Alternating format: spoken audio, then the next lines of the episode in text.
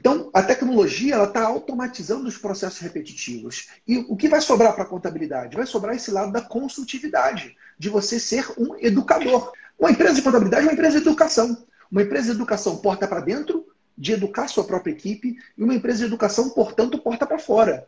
E você só vai ser capaz de educar os seus clientes se os seus funcionários forem educados. E aí a gente fala de educação técnica, educação comportamental, mas você, se você quer educar seu cliente, se você quer ser um contador consultor, você primeiro tem que educar sua equipe. Porque na prática, quem está no dia a dia com o cliente é o teu funcionário. É o teu funcionário que a hora que o teu cliente quer fazer uma bobeira lá com, na contratação, na admissão, na demissão, ah, contrata com data retroativa, é o teu funcionário que vai educar o cliente.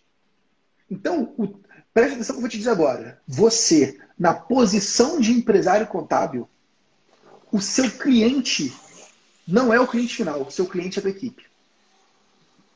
Porque é a sua equipe que você serve.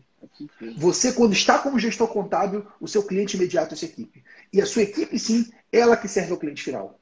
Então é igual um técnico de futebol. Você não vai chutar a bola pro gol. Você vai treinar, vai colocar as pessoas certas nos lugares certos para que eles chutem a bola no gol.